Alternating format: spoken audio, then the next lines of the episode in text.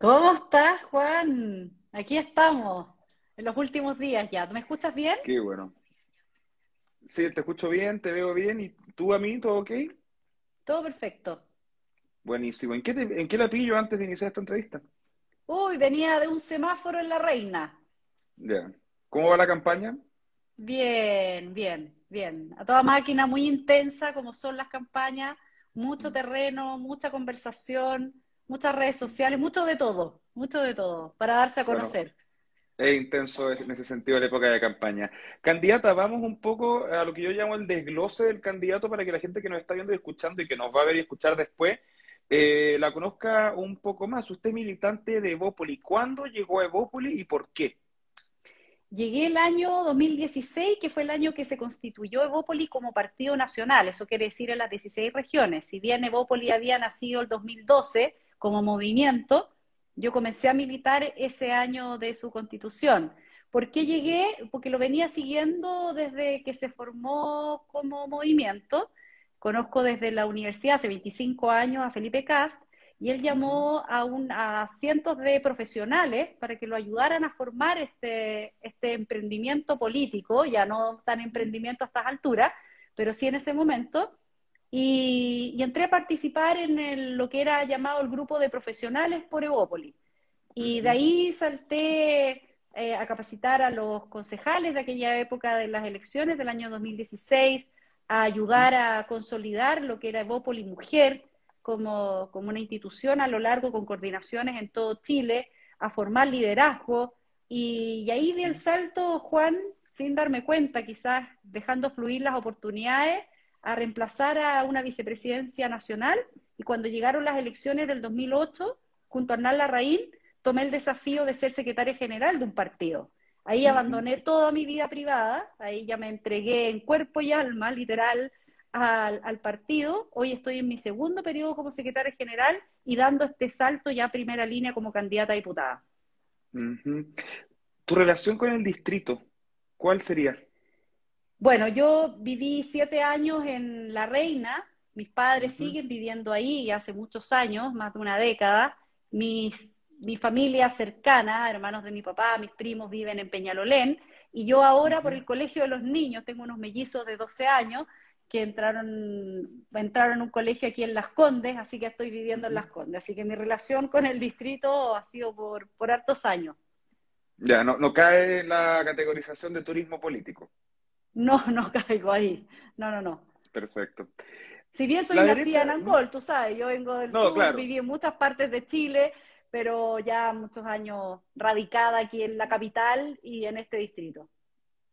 Candidata, la derecha en el último tiempo se ha visto una especie de torbellino de, de escuelas al candidato oficialista que ganó la primaria, Sebastián Sichel, y el presidente de su partido, bueno, tiene unas declaraciones bastante particulares en torno a la candidatura de José Antonio Cast. Yo le quiero preguntar a usted directamente, eh, ¿su candidato sigue siendo Sebastián Sichel? Sí, mi candidato sigue siendo Sebastián Sichel. Fue, ganó legítimamente las primarias. eh, aquí hubo un acuerdo como coalición de incluirlo en esas primarias y el compromiso de apoyar hasta el último día, el día de las elecciones, a quien ganase y quien además interpreta y representa el proyecto, que en este caso para Evópolis es muy importante, que represente un proyecto que sea liberal, moderado, amplio, diverso, de futuro, eh, el cual entregamos a propósito de la candidatura de Ignacio Briones íntegramente al comando, al equipo programático de Sebastián, así que nos interpreta no solamente él en su liderazgo, sino que también en su programa. En más de alguna oportunidad, el Partido Republicano, a través de José Antonio Cast, se declaró opositor al gobierno actual, gobierno del cual ustedes como partido son parte. En ese sentido, ¿usted y es opositor al Partido Republicano? No, nosotros no hablamos de opositor, pero sí sabemos que él está por fuera de la coalición. Esas son declaraciones que él dio tanto hacia el gobierno como hacia la coalición y cada uno de sus partidos. Además, muy, eh, con muchas diferencias, especialmente con Evópoli, que representa como el otro extremo de la centro derecha, ¿no? Una derecha más liberal, más abierta, eh, que nada tiene que ver con una derecha más dura y conservadora. Si bien Mm, somos parte de una coalición donde hay partidos que efectivamente son más conservadores, nosotros venimos a oxigenar esa, eh, esa coalición, a abrir la cancha, a agrandar la torta, no a comernos la misma torta. Y yo creo que esa ha sido la diferencia y el aporte de Bópoli todos estos años, desde el 2015 que somos coalición, y creo que es un proyecto político, más que solo un proyecto electoral. Y eso es lo que nos diferencia con José Antonio. Yo no voy a decir opositor porque obviamente al ser de derecha tenemos varias cosas en común en, ciertos ejes de la sociedad, como puede ser el económico, pero sí tenemos grandes diferencias en, en el ámbito más cultural, más valórico, que nosotros tendemos a defender y defenderemos en el Congreso. ¿Considera el Partido Republicano un partido de extrema derecha? Es un concepto bien amplio, pero claramente está por fuera y está más a la derecha de la derecha que representa la coalición a la cual pertenezco, que es Chile Vamos. Perfecto. Evópolis se define como un partido liberal. ¿Qué tipo de liberalismo profesa Evópolis? ¿Estamos hablando de un liberalismo clásico? ¿Estamos hablando de un liberalismo igualitario? Un, yo diría que es más un liberalismo, si bien coexisten probablemente entre sus militantes distintas corrientes del liberalismo, el que, menos, el que al menos está en el corazón del proyecto Opoli es un liberalismo clásico. el que hemos aprendido también de, de nuestros fundadores, como Felipe Cas, Luciano Cruzcoque, el mismo Ignacio Briones, quien es el ideólogo también del partido desde Horizontal, nuestro centro de estudio. Ya que menciona Horizontal como su centro de estudio, le pregunto lo siguiente, candidata. ¿Han habido instancias en que Bópoli ha mostrado de cierta manera, posturas o opciones que no parecen muy cercanas a lo que se entiende por ser liberal. Por ejemplo, la postura del diputado Cruzcoque en cuanto a votar rechazo, la oportunidad en que el diputado Álvarez recurrió a un think tan conservador en vez de recurrir a horizontal, por ejemplo, y así muchas otras eh, situaciones. Eh, ¿Hay garantía de que las autoridades de Bópoli son todas liberales? Mira, eh, efectivamente estamos viviendo un contexto sociopolítico muy complejo, muy complejo, que muchas veces nos da para ser purista en muchos de esos temas. Eh, el momento que vivimos constitucional fue un momento muy álgido para nuestro partido, tomar la decisión eh, de libertad de acción cuando ya habíamos tenido una postura en el mes de enero de ese año, ¿verdad?, por el apruebo, fue algo que también surge del contexto, especialmente el contexto violento y de, la polarización extrema de una izquierda que atacaba con fuerza y que, de alguna manera no condenaba la violencia que estábamos viviendo. Y eso quedó plasmado en, esa acta para, para poder reevaluar en el caso de que esto se agudizara y se extremizara aún más si tuviéramos situaciones que nos hicieran abrir. Como secretaria general me toca, independiente de mi posición eh, personal, ¿verdad? Y como, como militante de un partido liberal, el cual yo voté apruebo, es más, hice campaña por el apruebo, el también respetar que habían eh, otras posturas dentro de nuestro partido y poder dejar dentro de esa misma libertad el que pudieran decidir su voto en el plebiscito. Creo que eso no nos hace más o menos liberales, entendiendo que también es parte de la libertad el poder decidir en un contexto tremendamente complejo para nuestro país.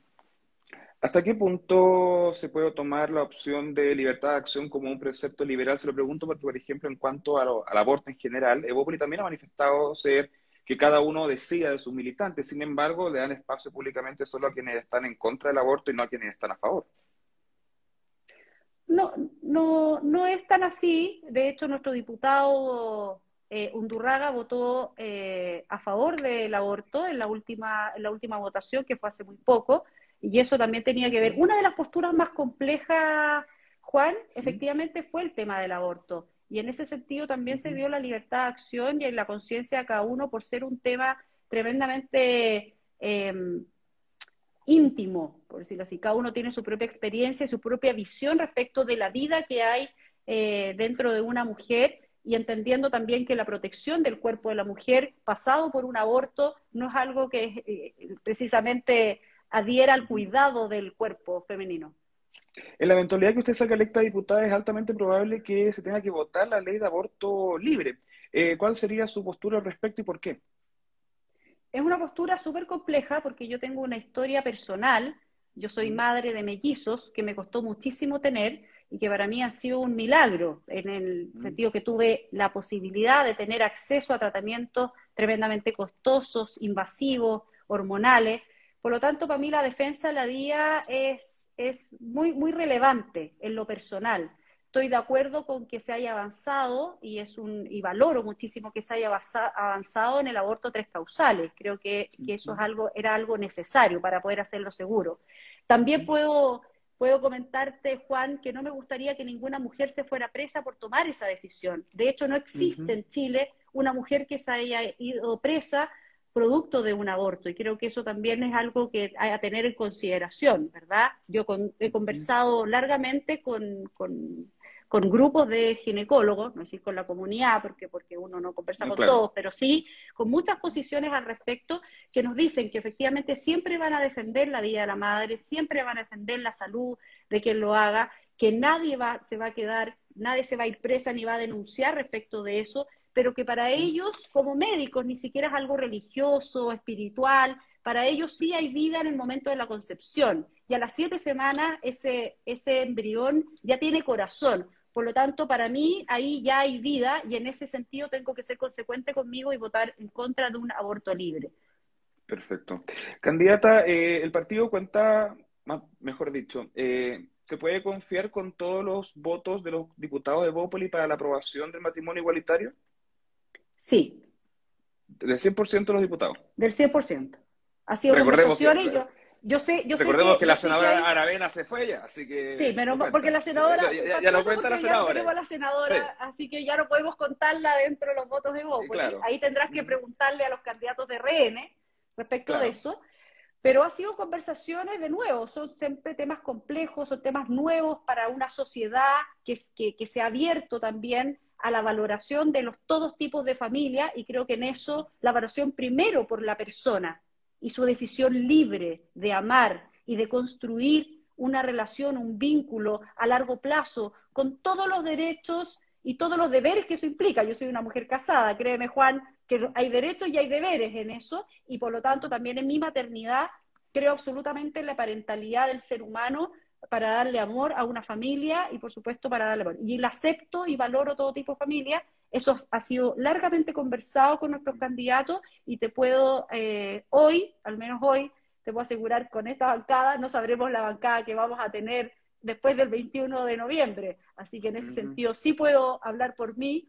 Hay aprobación absoluta del matrimonio igualitario. Eh, creo que va a ser tremendamente importante avanzar en eso.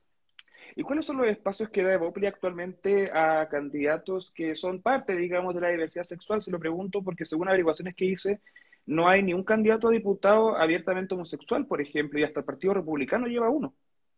Mira, Juan, nos han hecho esa pregunta antes y la verdad es que nosotros no elegimos a los candidatos o no se postulan candidatos por su diversidad sexual o no. Nosotros está tan enraizado en, nuestro, en nuestra militancia en general, en puestos importantes dentro del partido, eh, han sido parte de las directivas de la juventud, han sido parte de la, de la orgánica interna, son parte eh, mm. importante para nosotros. Creo que hemos sido el único partido, eh, al menos de la centro derecha, no puedo hablar por la centro izquierda, pero que los ha incorporado sin ninguna valoración. Yo creo que no pasa por ahí, es como que me dijera, bueno, ¿y por qué mm. no hay más mujeres también?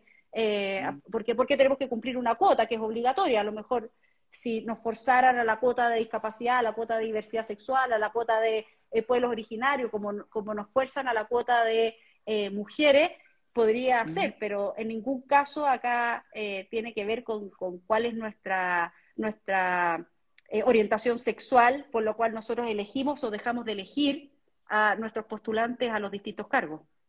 ¿No había ni uno de ellos o de ellas que haya manifestado intención de ser candidato a diputado o diputada? No, no que yo conozca. Bueno, tenemos candidato a Core. Sí, eso sí. Está Cristian Jiménez, que está por, por, sí, por va por Quilpué. Por la sexta, por Quilpué. sí, por la quinta, región. Por ahí, yo le digo, claro, Cordillera porque es el distrito 6, pero es un poquito distinto para Core. Y probablemente hayan muchos más. La verdad es que no preguntamos orientación sexual en la entrevista para candidatos. Ya, perfecto.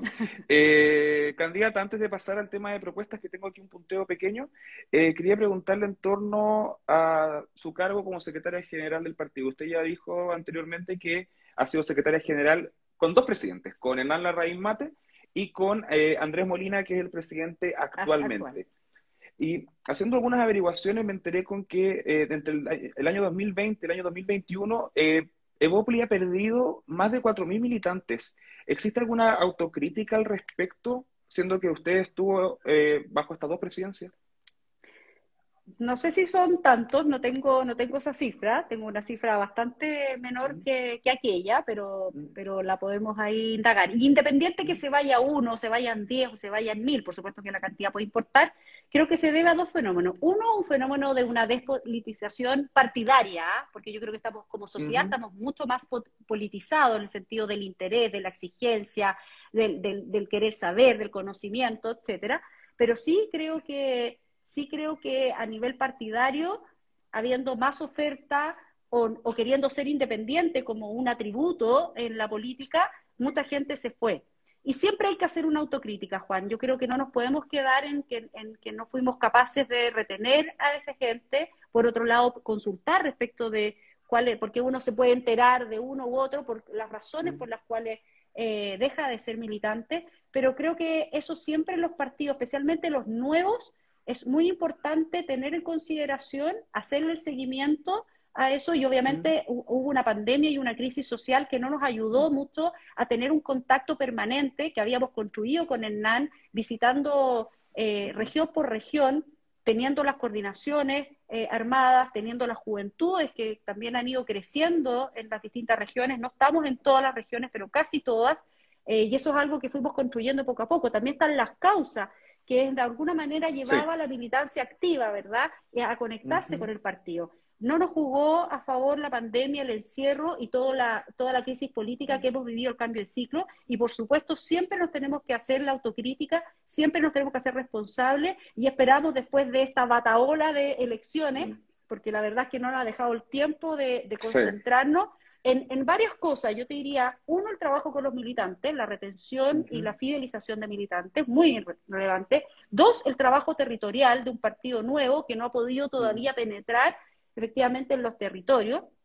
Creo que todos los candidatos que hemos tenido a concejal, especialmente a Core, que son gente que son de su comunidad, son ellos mismos los que tienen que levantar ese trabajo para en cuatro años más tener muchos, muchos más eh, eh, cargos populares electos, ¿verdad? Para Evópolis, representando el, el, proyecto, y un tercero que tiene que ver con el desarrollo de los liderazgos jóvenes y de dirigencias sociales. Esos son los tres ejes que hemos analizado mucho a propósito de la autocrítica y es lo que efectivamente hay, que, hay que priorizar en los periodos siguientes de las directivas que les toque asumir este desafío. Perfecto. Luz, pasemos a las propuestas. Estuve revisando un poco, digamos, tu programa. O sea, los candidatos a diputados no tienen como programa en sí, pero tienen, digamos, como ejes, programáticos. Sí. Claro. Y vi que uno de los fundamentales, o por lo menos los que tú le das más énfasis, tiene que ver con seguridad. ¿Qué propones tú en relación a hacer algo distinto de lo que se ha hecho, digamos? Suponiendo que ustedes son un partido oficialista que ya ha intentado hacer cosas por la seguridad y que parece que anda por ahí la cosa. ¿Qué propones tú como candidato? Sí, bueno, yo creo que el tema de la seguridad es en varios ámbitos, porque uno siempre, siempre tiende a pensar que la seguridad solo se trata y que es muy importante, que es la prioridad no solamente para este distrito, o sea, lo que hemos identificado a propósito de andar en la calle y de consultar y preguntar es la emoción que hay detrás. Tú sabes que el voto Juan es ni siquiera 80-20, yo te diría que 99-1 es emocional es aquel que, puede captar y empatizar con lo que me está pasando. Y lo que estamos viviendo como sociedad a propósito de la violencia, de la delincuencia y del narcotráfico, porque son esas tres cosas que están penetrando fuerte en nuestros barrios especialmente, eh, han generado una sensación de miedo gigantesca y una sensación de indefensión y de que, claro, se proponen muchas cosas, como tú dices, quizás yo no te voy a proponer nada nuevo, distinto, pero sí de trabajar fuerte para que esas propuestas salgan adelante. Y una es la modernización, obviamente, de carabineros, que tiene, necesita mayor tecnología, más herramientas, más, más presupuesto, que esto tú como sabes, en, el Congreso se votó presupuesto cero. Entonces, ¿cómo quieren darle mayor seguridad a la ciudadanía si efectivamente lo, están dejando sin ningún recurso? Creo que en eso hay que ser serio, hay que ser serio. Es cierto que Carabinero ha tenido comportamiento a propósito de eh, las estafas internas, ¿verdad? De la corrupción, que está... Del robo. Del robo directamente, y corrupción, o sea, estamos hablando palabras fuertes que tienen que limpiarse. Por lo tanto, mayor probidad, mayor transparencia, eso es un, eso es un eje, ¿verdad? Pero por otro lado, tienes que asegurar a la ciudadanía, quien está mandatado por la Constitución, que espero que así siga siendo, el tener las herramientas suficientes para poder proteger. Y eso es incentivar también a la mayor dotación y a la formación, obviamente, con enfoque de derechos humanos, que ha sido otro gran tema que no queremos que nuestras policías dejen de trabajar porque hay algunos que efectivamente han, han hecho mal uso de la fuerza que está mandatada por ley y por, por la Constitución. Sí. Hablaste de modernización de carabineros. Existen sectores de la política, principalmente de la izquierda, que hablan como de reformar, refundar. Eh, hay distintos términos. ¿Qué vendría siendo modernizar carabineros? ¿Apunta a la institución? ¿Apunta a la escuela de carabineros? ¿A largo plazo, corto plazo? ¿Algo más preciso? ambas cosas, ambas cosas. Yo creo que la diferencia entre refundar, que es partir de cero, y dejar una policía civil y no una policía, es una, es una diferencia. Nosotros creemos que Carabineros ha tenido por, por desde prácticamente la fundación de Chile, ¿verdad? Un tremendo rol. Eh, ya, ha sido, ya ha sido traspasada ya desde el Ministerio de Defensa al Ministerio del Interior y creo que eso ya le da una connotación que es más civil y que, es, que tiene que ver con el orden y la seguridad más que la militarización del, del carabinero. Pero por supuesto hay que, hay que profundizar en la formación por las consecuencias que hemos tenido en, en en eventos tan eh, que se les escapó de las manos, si lo pudiésemos llamar así, como fue el estallido social. Creo que ahí no estaban preparados, esa es la verdad. Y hay formas de hacerlo que son distintas, que están probadas en otras partes del mundo y que creo que eso en la formación desde la escuela de carabineros, tanto de las oficiales como de la de suboficiales, es muy importante. Pero por otro lado, la institución completa se ha, visto eh, tremendamente cuestionada a propósito de lo que hablamos antes, y desprestigiada, y fíjate que aún así los indicadores de aprobación son harto mayores que desde el presidente de la República, el Congreso. Y el Congreso. o sea, 3% versus eh, los carabineros se pueden entre 30 y a veces y vuelven a subir. Yo vi un, gráfico, Juan, ¿Mm? que era como de eventos que pasaban donde carabinero era protagonista de, de grandes eh, situaciones críticas que los desprestigia, bajan al 30% y después vuelven a subir, no sé, hay una catástrofe y salen los... Sí, es como un electrocardiograma. Impresionante, impresionante. Eso quiere decir que igual hay a la institución todavía hay una confianza y uno ve en la calle cómo piden también más carabineros, porque una cosa es criticarlos, pero cuando los necesitas sí los quieres llamar y, y les faltan muchas herramientas. No sé si has pasado por las camisarías, pero efectivamente en las comunas hay falta de Digo, al lado de la escuela de la escuela, eh, pero creo que tenemos que apoyarlo sin duda, sin duda. Y eso es modernización, actualización, llámalo como quieres, pero, pero es una, incluso reforma, pero refundación no, es algo en que no estoy de acuerdo. Luz, otro tema que tienes en tus propuestas tiene que ver con salud y digámoslo, la salud, dada la pandemia, eh, mostró el, tremendo déficit que hay en cuanto a un acceso de salud eh, de calidad para todos, digamos, tanto en el mundo privado, público, esto es una crisis general. ¿Cuál sería tu propuesta clave en el marco de la salud? Yo creo que hay dos cosas que rescatar ahí, para no latear, porque ese es un mundo. Y, pero, pero pensemos solo desde el momento de la pandemia, donde, donde se generó un hoyo mucho más profundo respecto de la atención, ¿verdad? porque efectivamente las, listas las listas de espera ahora sí que son eternas porque tuvieron mm. que priorizar atender a la gente con COVID y por no poner en riesgo la salud de aquellos, pero eso dejó, dejó de lado, dejó en espera muchas atenciones a tratamientos crónicos, especialmente enfermedades crónicas, muchas operaciones, que muchas de ellas son urgentes y tú mueres esperando, literal, ¿cierto? Y eso es algo, y también la infraestructura. Algo que podemos rescatar de la pandemia, Juan, esta capacidad que, tuvo eh, el gobierno, primero con el, con el ministro Mañalich y luego con, con, el ministro París, es la integración en salud. O sea, que es posible tener atención de mayor cobertura y especialización, que es algo que también tenemos en déficit, integrada entre la salud pública y la salud privada. Porque la, calidad de nuestros médicos es altísima pero efectivamente faltan especializaciones, faltan camas para poder operar, faltan camas para poder hacer tratamiento, entonces tienes toda la integración, ojalá eso se mantuviera. ¿Falta voluntad política? ¿Ah? ¿Falta voluntad política también? No, tenemos que ver si va a haber la voluntad del próximo Congreso, como que conformado, porque efectivamente ha habido una demostración que eso ha dado buenos resultados y que se ha podido atender a más gente. Así que esperamos que haya buena eh, voluntad, que haya mucha voluntad política, porque todos queremos arreglar el sistema de salud y lo hemos dejado bien votado, te diré, A propósito de todas las otras preocupaciones políticas, nos hemos desconcentrado del tema central, que es salud, educación, seguridad, vivienda. Siempre me falta uno porque son cinco que siempre te nombran, eh, pero ya, ya, me voy a acordar. No, dije salud, educación, vivienda, seguridad. Siempre se me olvida uno, pero ya me acordaré, pero son, es importante. Bueno, pero es la integración de los dos sistemas. Educación, ¿no? Sí, dije educación. Aquí me, so, aquí me soblan. Ah, tengo una muela. ahí tienes la muela ahí de la tele. Tengo, la, tengo la muela. Oye, pero Juan, en, salud entonces yo creo que esa integridad, la falta de, yo creo que podemos hacer grandes cosas para aumentar la especialización en, en los centros de salud, porque no los tenemos. Y bueno, nos queda harto avanzar también en infraestructura, ¿ah? que los presupuestos estén para, no puede ser que para tú tener guagua en, mm. en, en Magallanes tengas que viajar de Puerto Natales a Punta Arenas cuando mm. estás teniendo los síntomas.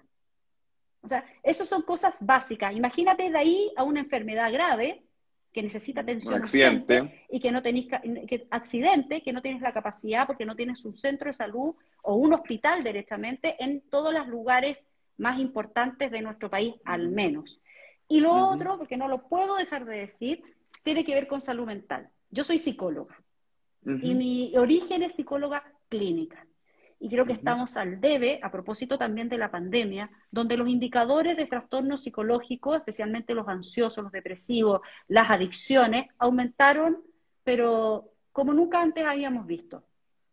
Eh, y creo que ahí la cobertura universal a la salud mental eh, es algo que estamos de nuevo al debe y que nadie se ha preocupado. Todo el mundo se llena la boca, Juan, y creo que ahí está también la novedad de que una psicóloga entre al Congreso es que es alguien que va a trabajar incansablemente porque todos accedan a una eh, salud mental de calidad e integrada, porque la salud no solamente se trata de lo físico, no solamente es una enfermedad física, sino que muchas de esas enfermedades tienen aparejadas trastornos psicológicos que deben ser atendidos y acompañados a producto de esas mismas enfermedades físicas. Perfecto. Luz Poblete, antes que se acabe el tiempo, ¿quién es más liberal, Andrés Molina o Hernán Larraín Mate? Hernán. ok. Luz Poblete, Oiga, pero no me, no me, ¿ah? cuestiona a Milonco, que Milonco está ya, eh, ya está más vivido, que tiene más experiencia, para que no decirle viejo, porque si no ahí me reta, mm. yo creo que viene de vuelta. Y yo creo que la gente mayor, a propósito de mis conversaciones con los adultos mayores, vienen de vuelta y mm. son mucho más liberales de lo que uno cree. Pero Hernán en su, en su discurso, obviamente, él, él, viene de una formación netamente liberal. Perfecto. Luz Poblete, psicóloga de profesión, candidata a diputado del Distrito 11 y secretaria general de Evópoli. Muchas gracias por su tiempo y disponibilidad para conversar acá. Muchas gracias, Juan, por esta invitación. La esperaba con ansias. Muchas gracias, candidata. Nos estaremos viendo. Besitos. Chao a todos los que se conectaron. Gracias. Bye, bye. Chao.